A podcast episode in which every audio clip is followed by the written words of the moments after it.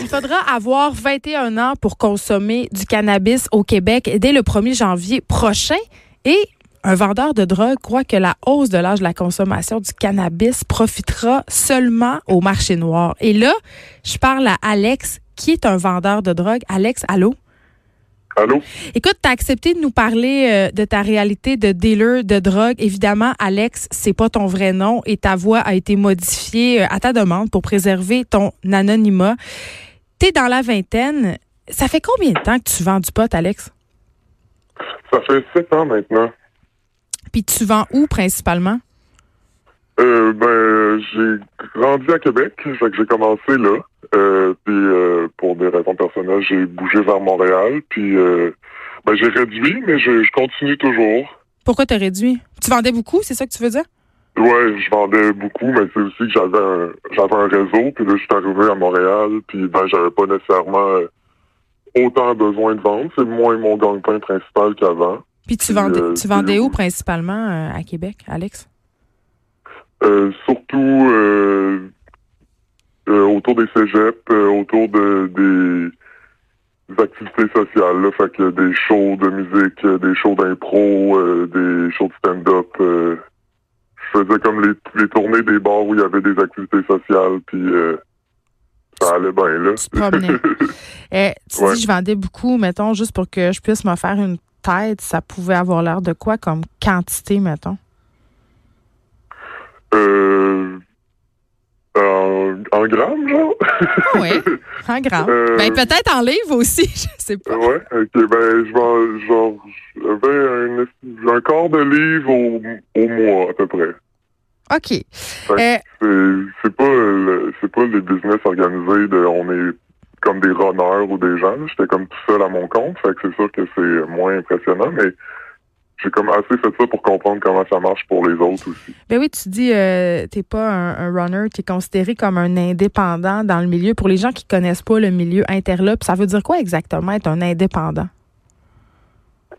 Ben, en fait, c'est comme, je suis pas, je suis pas dans comme une association, je suis pas comme lié à une gang ou rien ou à un groupe, fait qu'il y a pas comme quelqu'un au-dessus de moi qui me dit ah, ça c'est ton quartier ou ça c'est comme tes rues ou quelque chose comme ça.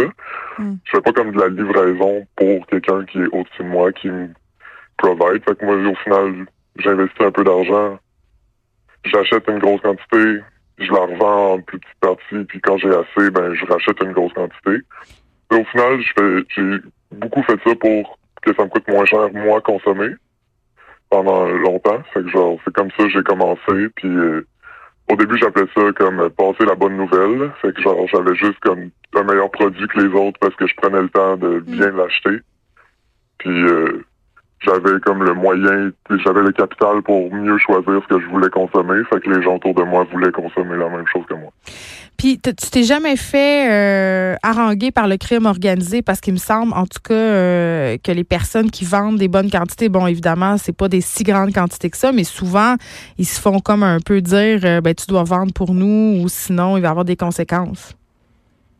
Ouais, ben moi de la façon que je fonctionnais là, par euh, comme me déplacer dans des événements sociaux, ben je Mm. plus que j'avais comme pas des quartiers où j'avais pas des espèces de rues où on me gardait où c'était pas comme à mon appartement, ben c'est moins comme facile de me de me suivre, de me De retrouver, targeter, de savoir. ouais. que- ouais, c'est ça. Au final, j'étais juste comme quelqu'un dans la foule qui euh, sortait fumer des battes souvent avec le monde, puis qu'au final, il me passait un 20$ piastres ou un 40$, piastres, puis tu sais, c'était ça, là, c'était vraiment... euh, c'est comme un grand cercle d'amis au final que j'avais plus que le gars du quartier qu'on sait pas trop c'est qui, puis on embarque dans son char pour faire un échange fait. Là.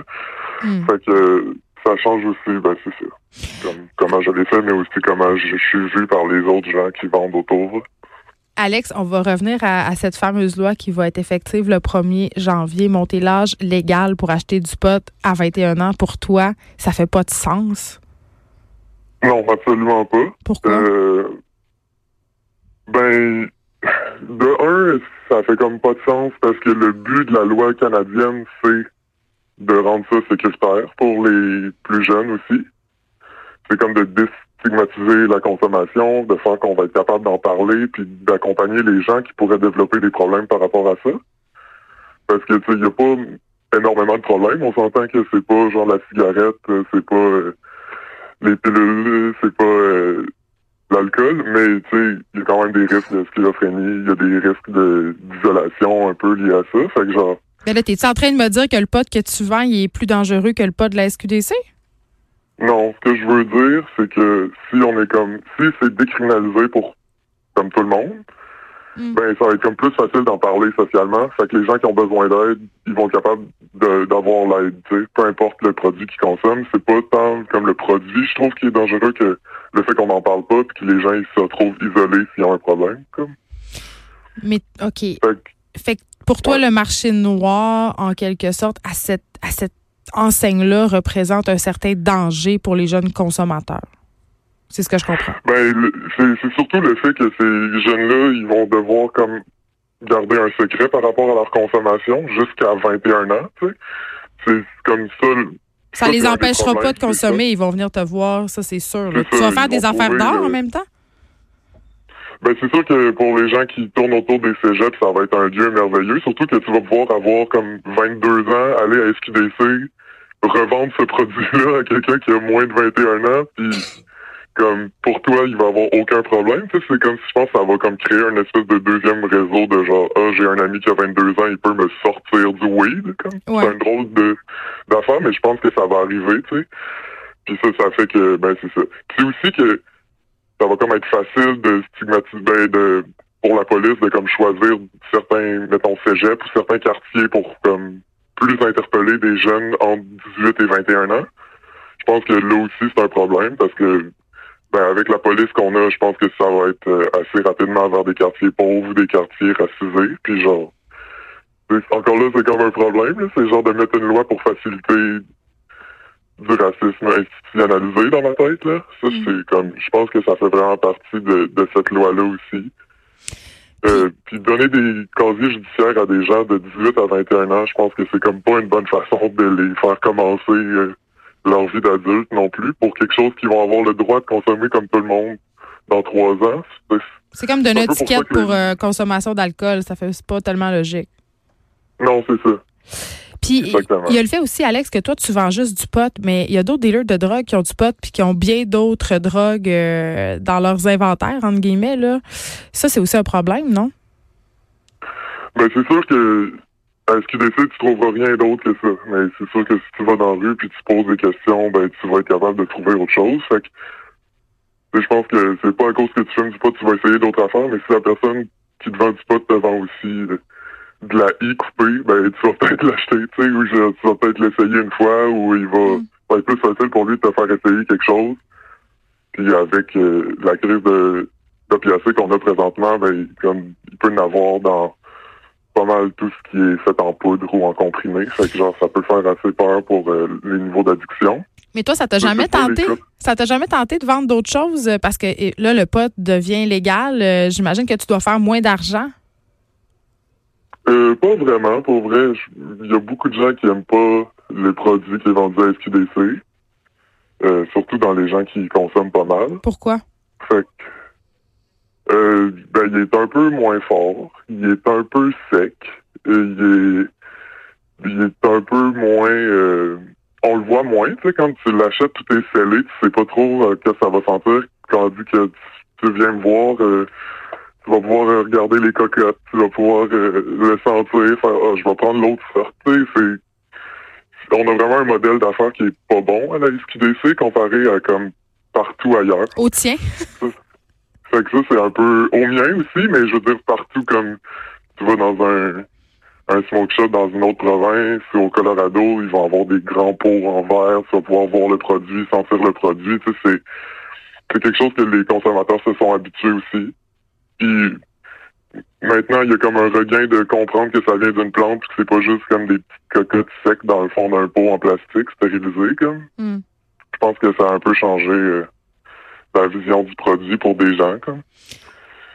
Puis, Mais euh, vendre autre chose, ça jamais. Ben, je l'ai fait un peu, mais euh, encore là, j'étais plus vers les psychédéliques que vers euh, les, les pilules. Fait que c'est comme comme un autre public cible, puis c'est un autre. C'est pas de l'addiction comme c'est pas la même clientèle.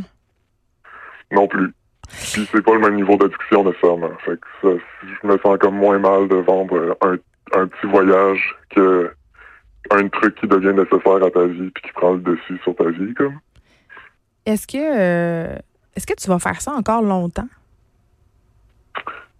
Je sais pas, je sais pas. Euh, je me suis calmé un peu avec mon niveau de consommation qui a baissé, mais euh, je pense que je vais continuer. Ah, C'est encore rentable. Ça me fait avoir une espèce de cercle d'amis que j'ai juste comme ça. Puis je vois des beaux produits encore passer, fait que j'en profite. Euh, sûrement, euh, sûrement une coupe d'années encore, mais euh, je vais sûrement me ranger à un moment donné là. Mais t'as jamais peur de te faire pogner? Non, pour vrai, non. Euh, mon réseau est trop serré pour ça, comme. Euh, je- tu sais, comme je te disais, je suis pas comme quelqu'un qui attend à la sortie d'école ou euh, je donne pas mon nom à tout le monde. Euh, je suis pas en train de comme chercher à grossir euh, ma part du marché. là. Je suis comme moins agressif que beaucoup d'autres vendeurs euh, sur ce point-là. Fait que moi, c'est plus dans la constance que dans chercher du nouveau monde. Puis en étant constant, ben tu vas pas chercher euh, tu vas pas dans des lieux bizarres, tu vas pas euh, proche de des lieux où il y a de la police. Je sais pas, tu sais, je me retrouve pas à avoir beaucoup de dangers liés à ça. T'es prudent. Surtout que c'est moins stressant qu'avant. Si je me trouvais prendre avec euh, que j'allais vendre sur moi, ben crime, c'est ma consommation personnelle, puis maintenant j'ai vraiment le droit d'en avoir une, fait que c'est comme vraiment moins grave, tu sais. Faut juste que j'aille pas ma balance sur moi, qui est vraiment facile à gérer, comme on s'entend, là. C'est Ouais. juste, je le fais d'avance ou euh, si j'étais dans un cégep, je la barrais dans un autre casier que, où je mets mon weed, puis euh, il y aurait jamais de problème, tu sais. Fait qu'il va y avoir plein de façons de détourner, tu sais, puis de sécuriser, entre guillemets, ses arrières, surtout avec le fait que c'est comme légal pour une partie des gens, tout ça. Je pense que, comme, cette loi-là va juste faire rendre ça plus facile pour les gens de revendre aussi. Comme des gens qui vendraient pas pourraient commencer à vendre maintenant juste pour des 18-21 ans. Par Ça opportunisme. marcherait comme... Excuse-moi? Par opportunisme. Ouais, ben effectivement, je pense que c'est quelque chose qui va arriver, surtout dans les cégeps en fait, parce que c'est comme un moment où ces générations-là se croisent, tu sais. Fait que je pense que ça va comme être un lieu où ça va être vraiment très présent. Euh, Ale- Alex, que oui. euh, merci de nous avoir parlé. En terminant, je veux juste, je te pose une question. As-tu déjà acheté du pot à la SQDC? Non. Je suis rentré une fois, puis euh, j'étais vraiment déçu. Fait que À cause des petites cocottes secs? Des petits secs. Euh, ouais, puis pas, ben comme, ouais, j'ai, j'ai comme, ça faisait longtemps que j'idéalisais, ça ressemblerait à quoi euh, de voir un, un smoke shop où tu fumes un joint en lisant ton livre préféré, mais euh, c'est vraiment pas ça, là. C'est vraiment comme, euh, même la SAQ, c'est vraiment plus convivial, là, on s'entend, fait que, non, vraiment pas, je suis pas intéressé par tout. Je sais qu'ils ont des nouveaux produits, là, qui sont sortis, puis il me paraît qu'il y a même des prix sur les onces maintenant, mais rien de, rien qui vaut la peine, d'après moi. Alex, merci. Encouragez euh, vos, vos dealers locaux, tout le monde. Biologique et équitable. c'est très drôle.